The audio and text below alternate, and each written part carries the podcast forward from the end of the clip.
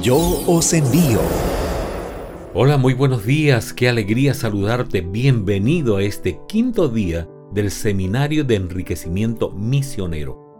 Yo os envío, llamados para cumplir la misión. La meditación de hoy lleva por título Josué enviado a continuar la misión. Josué 1.3 dice, Yo os he entregado, como lo había dicho a Moisés, todo lugar que pisare la planta de vuestro pie. La historia de la iglesia tiene pioneros en todos los tiempos, aquellos que dieron su vida por causa de la misión, y a ellos les sucedieron otros más y así hasta nuestros días. Fuimos llamados para continuar la misión. Este fue el caso de Josué. A pesar de la muerte del gran líder, el plan de Dios no cambió en lo más mínimo. Su lealtad, obediencia y confianza en Dios lo llevaron a ser escogido como el sucesor de Moisés y se le prometió que todo lugar que pisare con la planta de su pie sería de él. Esta es la promesa que Dios nos hace también a nosotros.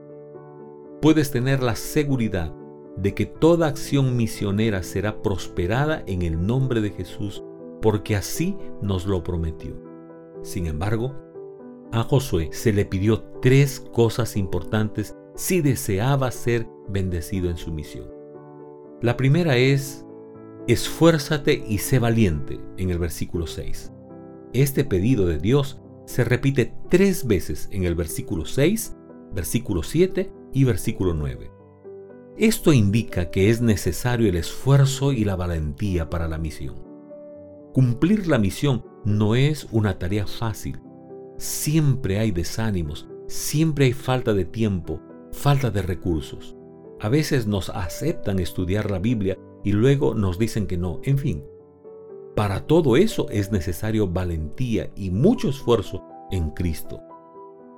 Esforzarnos para buscar a Dios cada mañana en estudio de la Biblia y oración y valentía para salir a hablar de las verdades de Cristo al mundo eso no lo hacen los de espíritu cobarde. En segundo lugar, Josué necesitó obrar según la ley de Dios. Verso 7.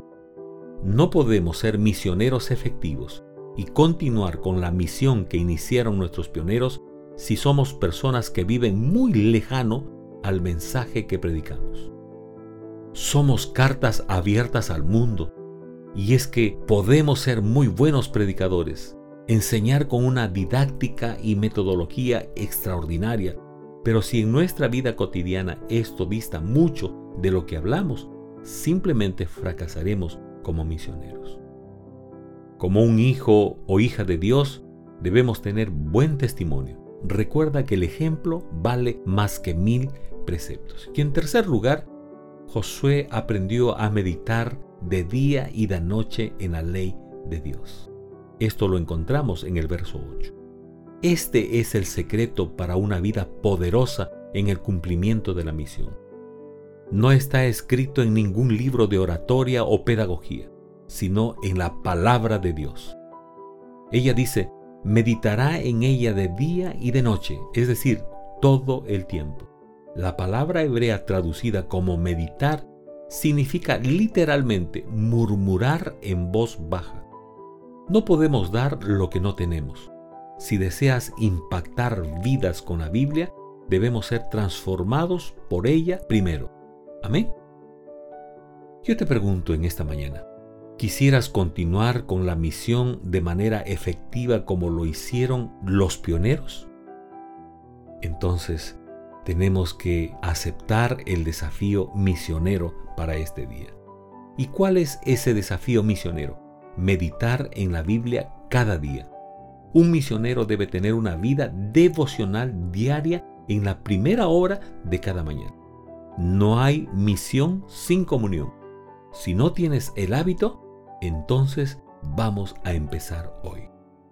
Y recuerda, este es también el momento para escribirle una carta para Jesús, contándole lo que nuestro corazón está diciendo.